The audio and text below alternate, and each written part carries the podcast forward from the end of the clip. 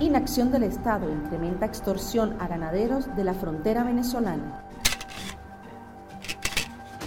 Alejados de la paz y tranquilidad se encuentran los estados fronterizos del país, donde impera el control de grupos armados irregulares, aunado a la inacción de los organismos de seguridad del Estado, puesto que la extorsión se ha convertido en una constante expansiva en este territorio. O sea, me vas a pagar, me vas a pagar la plata y que no me entere que fuiste chismoso a la policía.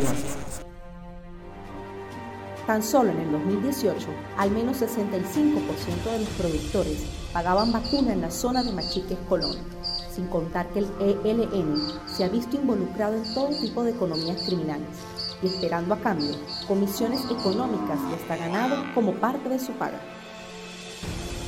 Hoy vale la pena preguntarse, ¿qué medidas ha tomado el Estado ante tantas denuncias que evidencian la impunidad de estos hechos? Que no me mires la cara, que no me mires la cara.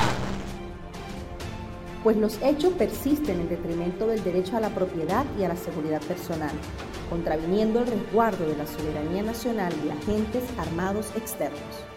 Los audios utilizados en este micro son referenciales.